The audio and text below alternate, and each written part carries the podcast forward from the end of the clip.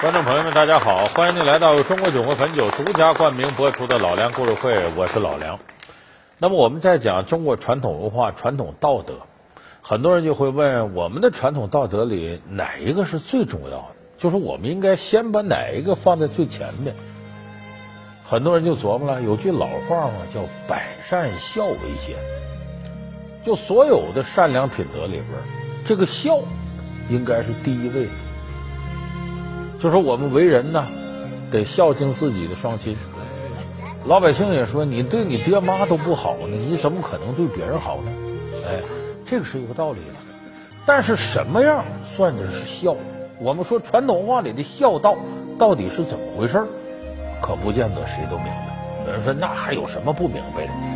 第一个，孝顺孝顺，你先得顺嘛，就父母说啥你听着，孝顺嘛，以顺为主。那第二个，这这这孟子不说吗？不孝有三，无后为大。你说你半天不结婚，结婚以后不要孩子，你你你你家里头没后人了，你这对父母最大的不孝。那是不是刚才这两条就对呢？我跟大家说，这两条我们现代人的一些片面理解，都偏离了古人对孝道真正的理解。那么真正的孝道是什么呢？咱们就从这说起啊。咱说孝顺，说孝顺孝顺吗？你不顺从父母，你怎么叫孝呢？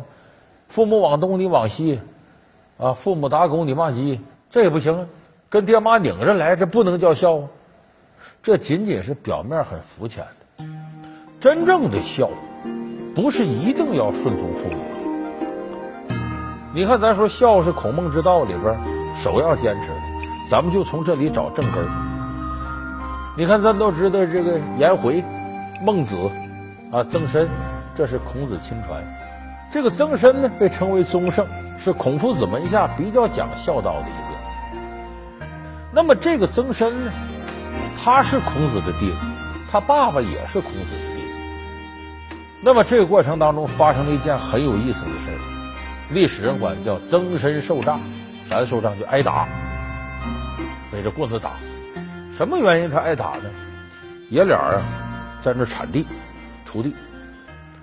可能这个曾参呢眼神不好，或者一大意，没把草除走了，反而把苗给铲掉了。爹，他要知道错了。他爸爸气的，因为这个中国农业社会，那个时候你这。